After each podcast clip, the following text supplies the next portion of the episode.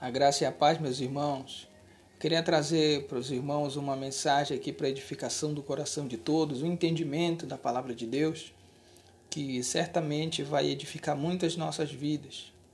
Como nós podemos ver, o apóstolo Paulo, ele diz nas suas epístolas que as coisas antigas, elas são sombras de uma realidade, né? sombras da realidade coisas do Antigo Testamento que eram sombras de coisas que iriam se cumprir agora, no Novo Testamento, né, através do Evangelho. E da mesma maneira, a história que nós vamos ler hoje, na verdade, um fato bíblico que nós vamos aqui interpretar, ele também tem o seu contexto espiritual. Além daquilo que é lido, tem porções de revelações dentro dele. E eu quero passar isso para os irmãos. Está em 2 Reis, no capítulo 5. É a história muito conhecida, a história de Namã. Como nós sabemos, Namã ele era o chefe do exército sírio. Ele era um homem de grande valor para o rei, porque por meio de Namã o Senhor concedia livramentos aos sírios. A Bíblia vai dizer que Namã ele era um homem valoroso, porém leproso. Namã seria o chefe do exército, um general, um homem de posses, um homem rico. Então, espiritualmente, nós olhando para Namã, nós queremos apontar a vida do homem sem Cristo. O homem sem conhecer Jesus Cristo, aquele que ele pode usufruir de tudo, é aquele homem que não tem limites. Ele não tem que se abster dos prazeres, ele pode viver da forma, da maneira que ele quiser, escolhendo seguir os caminhos que ele quiser. Ser Cristo, diferente daquele que segue a Cristo, que tem que seguir os parâmetros do Evangelho, a vontade de Deus. Então, espiritualmente, nós olhamos para Namã como o homem sem Cristo, o homem que não está vivendo o Evangelho. Porém, a Bíblia vai dizer que ele era leproso. Porque nós estamos vendo todos os dias pessoas aí milionárias, pessoas famosas, que muitas das vezes estão tirando as suas próprias vidas, que estão entregues ao vício da droga, porque não conseguem encontrar felicidade naquilo que buscaram para suas vidas, na sua fartura, não conseguiram encontrar a paz, a felicidade, porque a palavra de Deus vai dizer que Jesus nos deu essa paz que o mundo não pode ter, o mundo não pode dar, não pode oferecer a paz que Cristo nos dá. Isso vai representar a lepra que existe no homem sem Cristo, a falta da paz, a falta do amor, a falta da misericórdia, a falta da verdadeira alegria que é em Cristo. Porém, a Bíblia vai dizer que um dia, saindo tropas da Síria e da terra de Israel, levaram uma jovem, uma menina da terra de Israel. E essa menina que foi levada da terra de Israel pelos sírios, ela passa agora a servir a esposa de Namã, ou seja, ela estava na casa de Namã. E essa menina, ela diz para sua senhora: Quem dera que o meu senhor fosse até o profeta de Samaria, ele o curaria de sua lepra. Então, por meio desta menina, Naamã ouviu que havia um profeta em Samaria que seria capaz de curá-lo. Querido, você olhou para Naamã como sendo homem sem Cristo e você vai olhar para essa jovem que direcionou Naamã ao profeta. E eu quero que espiritualmente você olhe para essa menina como uma representação da igreja, como uma sombra da igreja. Nós vamos ver que Namã, ouvindo aquilo que aquela menina falava, ele vai até o seu rei e pede que o seu rei o envie até o rei de Israel para que ele viesse a curá-lo. E o rei sírio enviou carta para que Namã fosse curado pelo rei de forma que o rei de Israel se indignou E ao mesmo tempo ele rasgou as suas vestes, porque dizia: Por acaso agora eu sou Deus para restituir a saúde, para curar? Mas o profeta Eliseu, sabendo, ouvindo o que tinha acontecido, que o rei tinha rasgado as suas vestes, ele lhe mandou dizer: Por que rasgaste as tuas vestes? Deixa que ele venha a mim, e ele saberá que existe profeta em Israel. Então Naamã, ele veio até a Samaria, chegando até a casa do profeta. O profeta não vem o receber. O profeta não sai para receber Naamã, mas ele vai enviar um servo. Eu quero que você olhe para esse profeta e veja nele Cristo, o nosso Senhor. E você olhe para esse servo que vai levar a mensagem do profeta até o homem, Namã, como sendo a palavra de Deus, a palavra que sai da boca do Senhor. A Bíblia vai dizer que esse servo chegando até Namã, ele manda com que Namã vá até o Rio Jordão e ali ele mergulhe sete vezes. Então você está vendo que aquele servo que representa a palavra de Deus, a palavra do profeta, ele está mandando Namã ir se lavar em uma água. Mas nós vamos ver que Namã ele fica aborrecido, indignado, porque pensava ele que o profeta iria, colocaria a mão na sua cabeça e ele seria curado, que o profeta invocaria a Deus e Namã seria restabelecido a sua saúde. E é assim que acontece também na nossa vida, meu irmão. Nós escutamos que Jesus Cristo, ele tem o poder de nos transformar. Mas nós achamos que é somente chegar, confessar o nome de Cristo e as coisas vão acontecer automaticamente, sem que seja preciso um esforço, sem que seja preciso uma busca. Era isso também que Namã pensava, que somente a mão do profeta sobre a sua cabeça ia mudar a sua vida.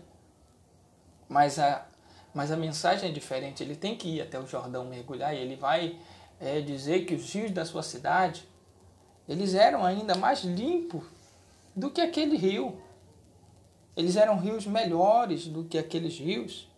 As águas de Abana, Farpas, eram muito melhores do que a água do Jordão e eram próximas à sua cidade, porque ele não poderia ir naquelas águas, ele tinha que ir ao Jordão. Então, olha só, meu irmão, o sentido disso quando nós nos chegamos a Cristo, confessamos o seu nome, a palavra de Deus vai nos conduzir para um caminho, para uma água que limpa verdadeiramente. Mas nós, pela vontade do nosso coração, pelo nosso próprio desejo, nós queremos seguir a outras águas.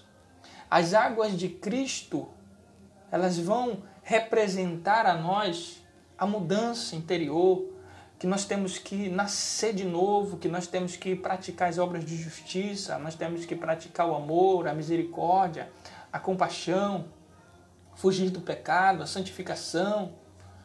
Mas as águas que nós desejamos são aquelas águas que estão sendo oferecidas em muitos lugares, que vai lhe prometer prosperidade, que vai lhe prometer bens terrenos, que não vai falar para você de salvação, mas também ela não vai falar para você de sacrifícios, ela não vai falar que você tem que abrir mão do pecado, ela não vai falar que você tem que abrir mão do seu próprio desejo, como o nosso Senhor Jesus ele disse: aquele que quiser vir após mim, renuncie a si mesmo, tome a sua cruz e me siga. Mas as águas que nós desejamos, elas matam a sede temporariamente, é o que, nós, é o que Jesus vai dizer para a mulher samaritana. Quem bebesse da água do poço em que ela estava tirando água teria sede novamente, mas quem tomasse da água que o Senhor tinha para dar nunca mais teria sede. Então, é o mesmo sentido dessa palavra.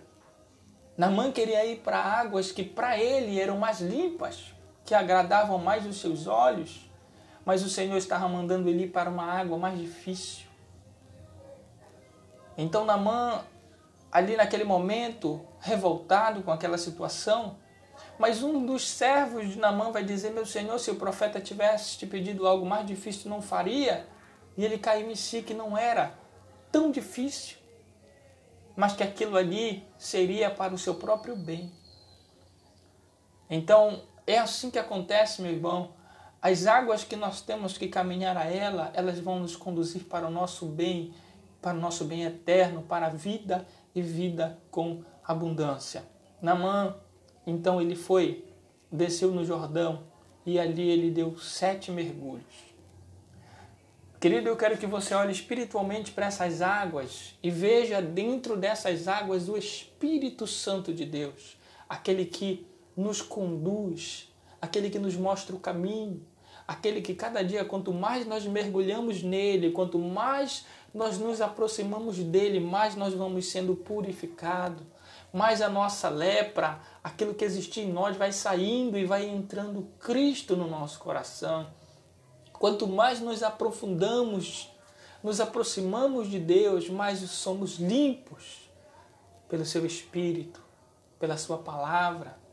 Então Namã mergulhou sete vezes e a Bíblia vai dizer que no sétimo mergulho a sua pele era como a pele de um bebê recém-nascido, limpa. E assim é o homem que está mergulhando no Espírito, que está se entregando ao Espírito, à vontade de Deus. Nós vamos olhar para Ezequiel, aquele momento em que ele é levado às águas e então vem o homem com uma fita de medir. E aquele homem vai medir mil metros. E mil metros, Ezequiel é levado. E chegando nos mil, nos mil metros, a água está pelo seu tornozelo. Vai dizer que aquele homem mediu mais mil metros e a água chegou pelos seus joelhos. A Bíblia vai dizer que foi medido mais mil metros e a água chegou na sua cintura. Mas ele ainda podia se movimentar. Tanto quando estava no tornozelo, ele poderia andar facilmente ainda. No joelho, um pouco mais de dificuldade. Na cintura, uma certa dificuldade, mas ele ainda poderia andar. Mas quando é medido mais mil metros, já não é mais possível Ezequiel andar mas ele somente consegue sair do lugar se for nadando. E isso, meu irmão, representa também a nossa caminhada quando você começa a se aproximar de Deus, da sua verdade, da prática da justiça, das obras dignas de alguém que se arrependeu, você vai começando a ter dificuldade de andar conforme a sua própria vontade.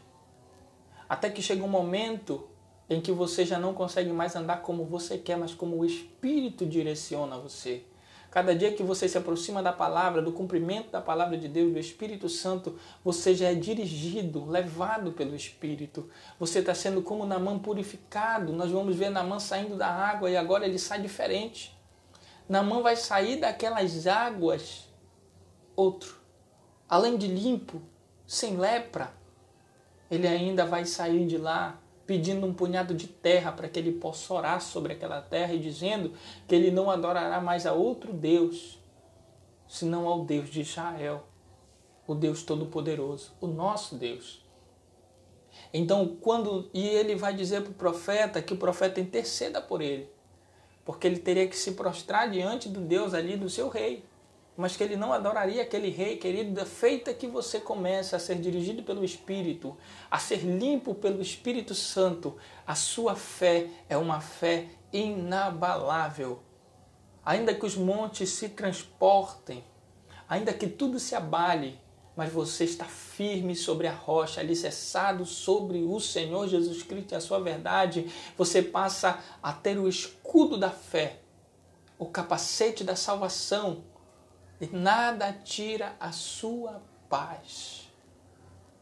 Então a história de Namã tem esse sentido. É demonstrar que não tem nenhuma forma de você chegar ao profeta, de você ver o profeta como Namã viu depois que ele voltou das águas, face a face. Se primeiro você não for mergulhar nas águas, ser branqueado, purificado pelas águas, pela água do Espírito Santo, semelhante àquele homem que Jesus, ele, aquele cego, que Jesus fez um lodo num barro Na verdade, Jesus usou saliva e misturou com o barro. Ali Jesus estava representando também aquilo que sai da boca de Deus, misturado com aquilo pelo qual o homem é feito, o barro. Jesus fazendo aquele lodo e passando os olhos daquele cego, ele estava mostrando ali que ele veio para regenerar o homem, para trazer o homem de volta à sua origem. Então Jesus passou o lodo. Esse é o primeiro passo. Esse é o primeiro momento, é você agora ser restituído a Deus por meio de Cristo. Mas isso não vai parar aí. Jesus vai dizer para ele: vai agora e te lava lá no Siloé que significa o enviado. Aquele homem teve que prosseguir com os seus olhos ainda fechados. Porque o lodo estava sobre os seus olhos. Mas quando ele chega ao Siloé e ele lava os seus olhos, então ele passa a enxergar. Então nós ouvimos a mensagem de Deus, nós acreditamos nessa mensagem, nós estamos sendo regenerados mas quando nós nos lavamos no Espírito, nós passamos a enxergar o caminho que é Jesus Cristo. Nós passamos a enxergar quem é o nosso Senhor. Então, meu querido, que você possa guardar essa palavra no seu coração, que você possa passar ela para outra pessoa, edificar a vida de outra pessoa e lembre que toda a Bíblia tem um sentido espiritual. Cristo está em todas as passagens da Bíblia Sagrada. A igreja está em muitas, existe revelação por trás de todo o texto sagrado. Então leia procurando, buscando Cristo e que essa mensagem possa edificar a sua vida em nome de Jesus.